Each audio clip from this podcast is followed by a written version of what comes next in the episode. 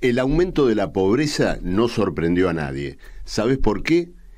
Porque uno de cada tres trabajadores hoy ya cobra con factura, con monotributo, en una relación laboral encubierta, con salarios por debajo de lo que debería percibir.